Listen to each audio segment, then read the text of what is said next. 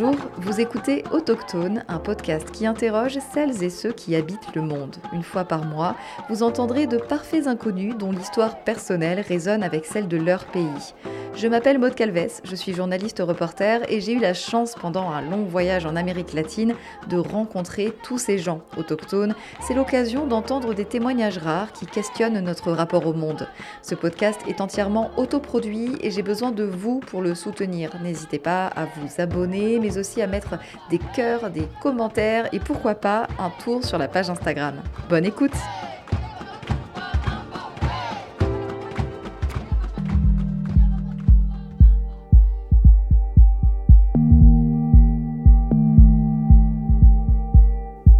Mois-ci, on part à la rencontre de Lina, une Colombienne de 29 ans, mère de deux enfants. Elle vit aux portes de l'Amazonie et a longtemps été considérée comme une envahisseuse. Hola, mi nombre es Lina María, vivo en Florencia, Caquetá, Colombia. Y están escuchando. Se me fue. Autochtone Autoctono Podcast. Podcast.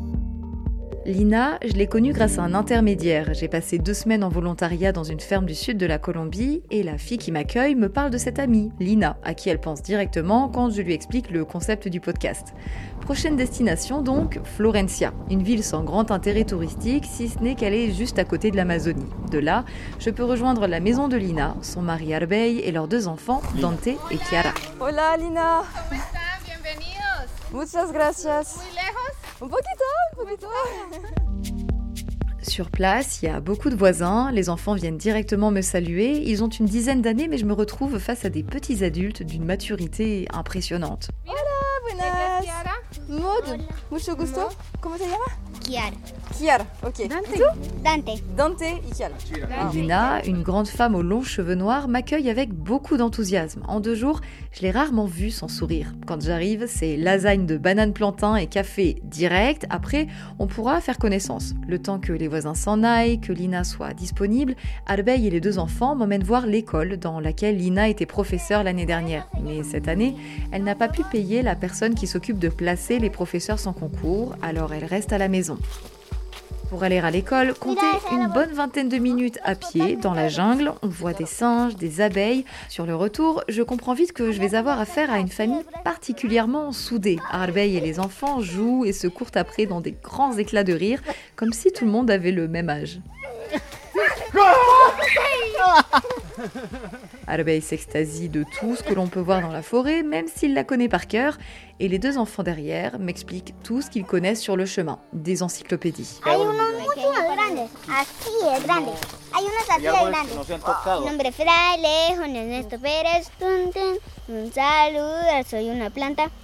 Yo color cuidar el agua. Es mi profesión y te vengo a enseñar que apaguen luces antes de dormir, que no gastes agua si no es de consumir.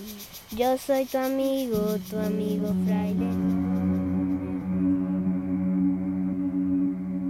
Avec Lina, l'expression partir de rien prend tout son sens. Tout commence avec ses grands-parents. Au début des années 50, le leader du mouvement libéral colombien est assassiné. Sa mort provoque des émeutes. À ce moment-là, les conservateurs sont au pouvoir et la répression du gouvernement amène à une guerre civile appelée la violencia entre 48 et 53. C'est une période marquée par une extrême violence, notamment côté conservateur. Les habitants de villages entiers sont exterminés, on ne compte plus le nombre de viols, d'incendies ou de pillages. En 53, un militaire prend la tête du pays après un coup d'État. Il met une fin relative à ce conflit qui aurait fait plus de 250 000 morts. Un accord de partage du pouvoir est ensuite trouvé entre les deux parties, mais ça ne plaît pas à tout le monde et de nouveaux groupes armés se forment. C'est le début des FARC, de l'ELN et bientôt des paramilitaires et donc d'une nouvelle guerre. Pendant la première guerre dont je vous ai parlé, la Violencia, environ un cinquième de la population colombienne se réfugie ailleurs. C'est le cas des grands-parents de Lina. Ils quittent donc la région du Tolima, près de Bogota, pour rejoindre celle du Caqueta, un peu plus au sud. Lina y vit encore. ses grands-parents trouvent un terrain et construisent leur maison. En Colombie, on les surnomme les envahisseurs, autrement dit, des réfugiés internes qui, en s'installant sur le terrain de grands propriétaires terriens, créent des nouveaux quartiers. Pendant deux semaines donc, les grands-parents de Lina marchent avec leurs deux enfants. Ils traversent les Andes jusqu'à trouver un terrain sur lequel ils créent leur ferme. N'imaginez pas un grand bâtiment, hein, seulement un abri de récupération avec un matelas de feuilles de palme. La vie se passe, leur fils se marie à un homme riche, influent, Seulement, pendant leur lune de miel, il est enlevé par une guérilla, séquestré, puis assassiné. Sa mère tombe amoureuse d'un autre homme, elle devient mère à son tour, sauf que le père, c'est le voisin, et le voisin, il est marié et il n'assume pas. Sa femme menace de tuer l'enfant, tout le monde part et il faut tout recommencer. Lina, vous l'aurez peut-être deviné, c'est le bébé.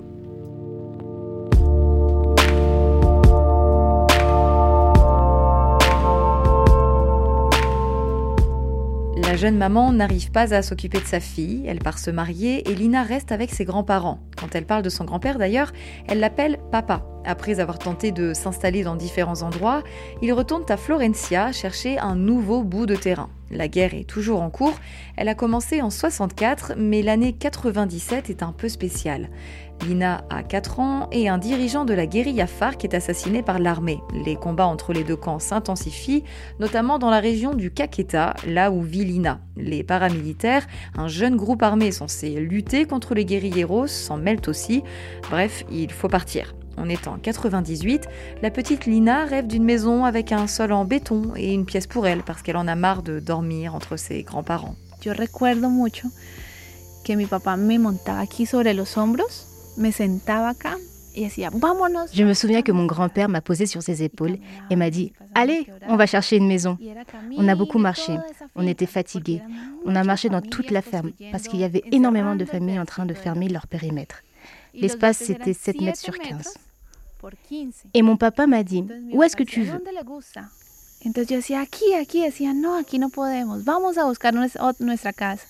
Et je disais Ici, ici, je veux ma maison. Et il me disait, non, ici on ne peut pas. Allons chercher notre maison. Jusqu'à ce que l'on trouve un endroit très incliné. Et j'étais contente. Je me disais, ah, voilà ma maison. J'étais petite et j'allais accomplir un de mes rêves. Et après, il s'est passé beaucoup de choses. Parce qu'évidemment, à ce moment-là, les invasions n'étaient pas permises. C'était interdit par la loi. Et je me souviens qu'on l'on servait de bouclier humain aux hommes. Ils mettaient les femmes et les enfants devant. Parce que la police, en voyant les femmes et les enfants, n'allait pas foncer sur les hommes. Los niños y las mujeres y detrás iban los hombres. Porque la policía, al haber niños y mujeres, la policía no lastima a los hombres. À 11 heures, minuit, mon papa me réveillait en me disant Ina, lève-toi, il faut que tu ailles défendre la maison. J'étais une gamine endormie de 5 ans. Et mon père me disait Arrête-toi là, et dis à la police qu'on ne quittera pas la maison. Et je disais, police, on ne quittera pas la maison. C'était beaucoup de nuits comme ça. Fueron muchas noches así. La nouvelle maison de Lina, c'est des bouts de bois sur un terrain glissant. Son grand-père achète du caoutchouc et le pose sur une table, c'est le nouveau lit. La salle de bain, un sac plastique qu'il faut enterrer, une toile verte en guise de toit et un sol en terre sur 4 mètres carrés. Son grand-père achète du plastique et fabrique des tiroirs. Lina fabrique aussi des tiroirs, puis des chaises, puis elle fait le ménage gratuitement pendant des années chez de la famille qui l'exploite. Elle vend ensuite des saucisses dans la rue, puis des bijoux en écailles de poisson. Je día muy soleado. Je me souviens d'un jour très ensoleillé où j'ai vu passer un hélicoptère. Waouh, un hélicoptère. Il lâchait plein de papiers. Et sur le papier, il était marqué que l'on avait 12 heures pour dégager, sinon la police viendrait et nous ferait partir coûte que coûte. Porque sinon, iba a entrar la policía, el ejército. Je me souviens très bien de mon père qui me dit Ma fille, on va devoir quitter la maison. Et je pleurais, parce que c'était ma maison, faite de rien, mais c'était ma maison quand même.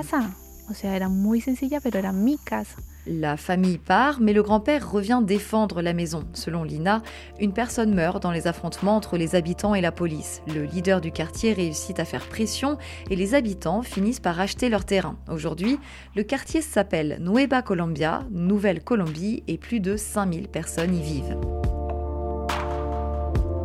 Cette vie, c'est l'enfance de Lina telle qu'elle me l'a racontée. C'est long, mais il faut tous les éléments pour comprendre un peu de contexte et le personnage aussi.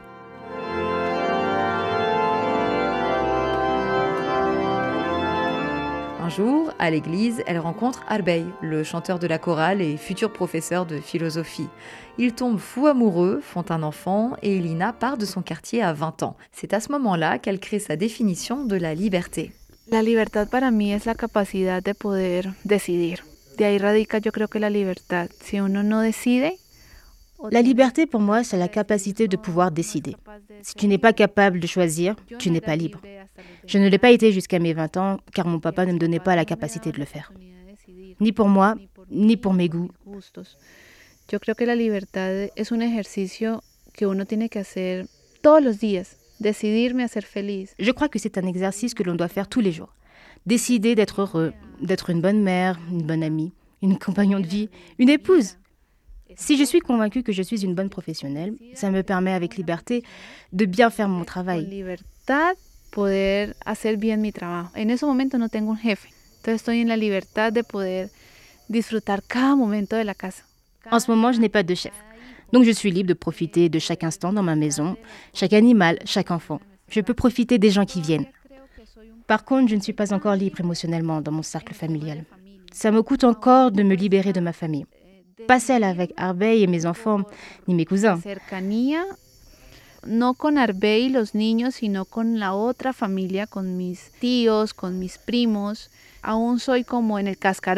Je suis une coquille. Je ne suis toujours pas sortie de cet œuf. Ça me coûte de leur dire les choses qui ne me plaisent pas. En général, je me considère comme une femme libre. Très très libre. No estar de acuerdo. Pero en temas generales sí me considero una mujer muy libre. Muy, muy libre.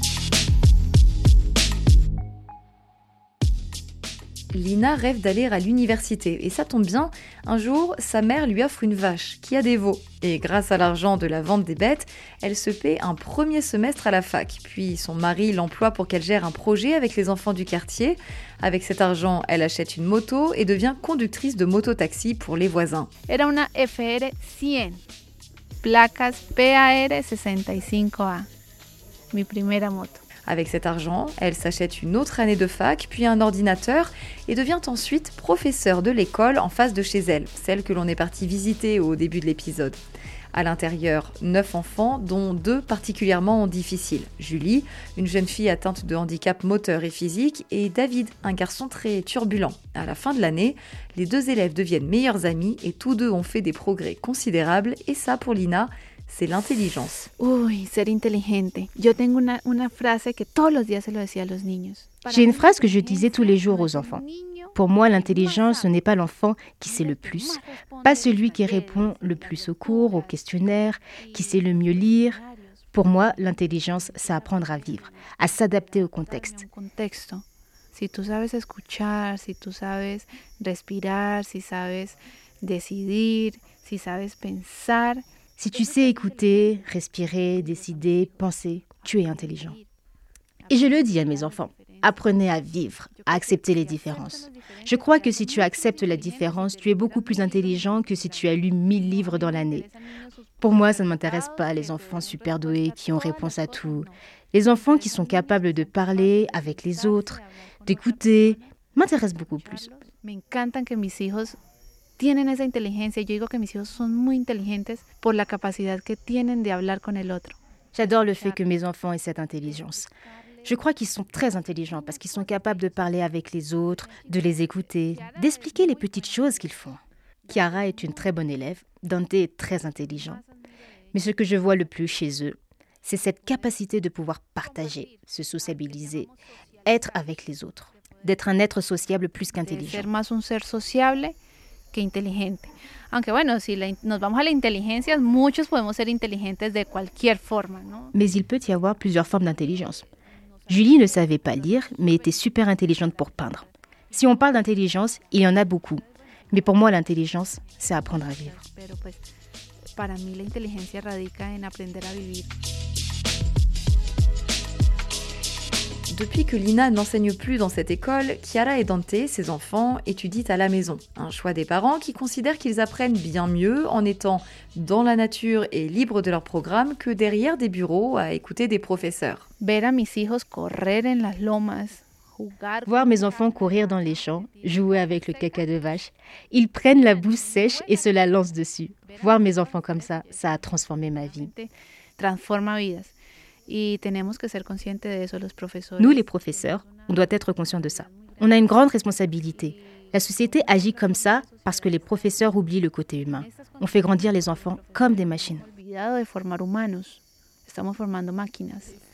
Una huevo, un œuf. Gracias. Apprendre à aimer les choses simples, c'est primordial pour Lina. Je vous donne un exemple. Tous les matins, Lina et ses enfants préparent des arepas, des galettes de fromage colombiennes. Elle adore ça. Donc là, dans un plat en métal, on a euh, plein de morceaux de fromage, du sucre, du sel, un petit morceau de beurre, un œuf et euh, la fille de Lina est à côté avec euh, de l'eau chaude prête à, à, tout, à tout renverser dedans. Pendant mes deux jours chez eux, le programme était chargé. Visite de l'université dans laquelle Arbey enseigne en tant que prof de philo. Direction ensuite une cascade sur le terrain privé d'un ami. Tout le monde se baigne. Puis on finit en ville, autour d'une gaufre. Et des instants comme ça, pour Lina, c'est la base du bonheur, de l'amour aussi. Ce serait quoi ta philosophie de vie? Es poder vivir desde lo simple. Es poder disfrutar lo poco que tienes o lo mucho que tienes, pero en, en la misma medida. C'est pouvoir vivre dans la simplicité, pouvoir profiter du peu que tu as ou du tout que tu as de la même façon. Je crois que la vie est si large et parfois on la complique tant que je pense que la vie te permet d'être content si tu le veux ou d'être triste si tu le veux. Mais il faut profiter de chaque moment. Pero es como disfrutar cada momento. Eh, lógicamente que Bien sûr, il y a plein de choses à faire, travailler, étudier, mille choses à faire. Mais tu peux profiter de la simplicité d'un oiseau, de la sortie du soleil, de la pluie. disfrutar la salida del sol, disfrutar la lluvia, nos hemos olvidado de eso. On est en train d'oublier tout ça. On oublie de profiter des petites choses. Donc ma philosophie de vie, profiter de chaque moment comme si c'était le dernier. Pouvoir profiter d'avoir les pieds propres, un sol propre, jusqu'à profiter de marcher par terre, pieds nus, dans de la boue. Profiter, profiter, parce que la vie passe et on ne sait pas quand elle s'en va. C'est quoi l'amour pour toi? Uy, el amor. Mm, Saliendo del romanticismo, es la capacidad de poder apreciar las pequeñas cosas. Sans le romantisme, c'est le pouvoir d'apprécier les petites choses. Avoir de l'amour pour la nature, la terre, marcher pieds nus. L'amour, c'est plus que ce qu'il y a entre Arbeil et moi. C'est le fait de décider de devenir une famille unie, qui grandit ensemble, de souhaiter que tout le monde devienne des bonnes personnes, souhaiter partager sans prendre en compte le luxe, le pays, l'argent. Amor es desear compartir sin importar L'amour, c'est la capacité de comprendre tout le monde, sous toutes ses formes. Pas seulement physique, mais depuis là où il est né, jusqu'à comment il se sent, ce qu'il pense, accepter l'autre, peu importe qui il est. Je crois que l'amour, c'est la clé pour changer ce monde. el amor es la clave para poder cambiar este mundo, ¿sabes? Si yo tengo la facilidad de poder entenderte como persona, Si j'ai la facilité de pouvoir te comprendre en tant que personne, de ressentir tes émotions, je crois que ça crée une empathie, un cercle d'amour. Pour moi, l'amour, c'est la clé de tout. De la connexion avec l'être, avec la nature, avec nous-mêmes. L'amour, c'est la clé, la clé de tout. de la conexión con uno mismo, de la... El amor es, para mí es la clave, la clave de todo.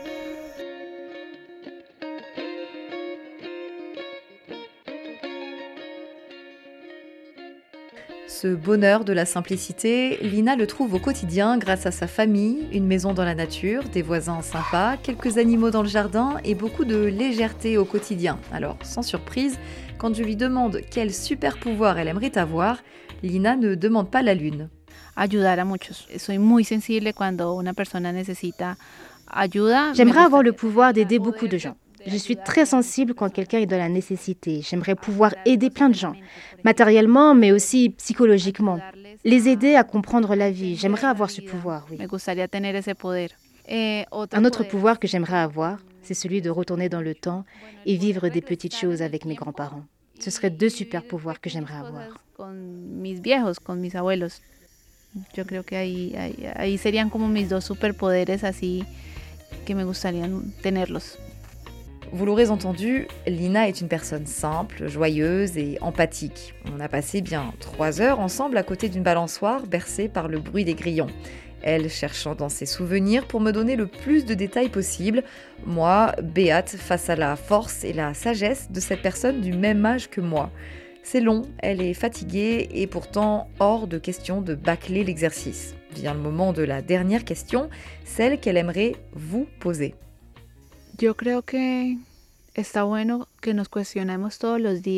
Je pense qu'il serait bon qu'on se demande tous les jours qu'est-ce que je fais en tant que personne?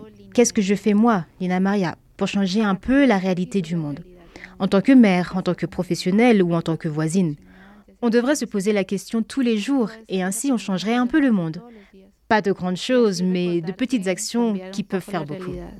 No desde grandes cosas, pero sí desde pequeños detalles que, que pueden significar mucho.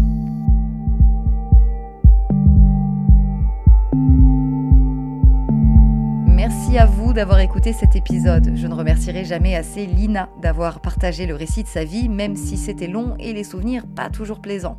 Merci à Lina, Arbey, Dante et Chiara pour m'avoir accueilli comme si je faisais partie de la famille c'est Ariela Iteka, une rencontre dans un backpack au Pérou qui a assuré la traduction. Un grand merci à elle.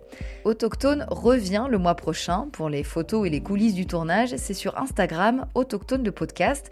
Il y a aussi un site web, autochtonepodcast.fr. Vous y trouverez des photos, des infos n'hésitez pas à répondre à Lina en commentaire.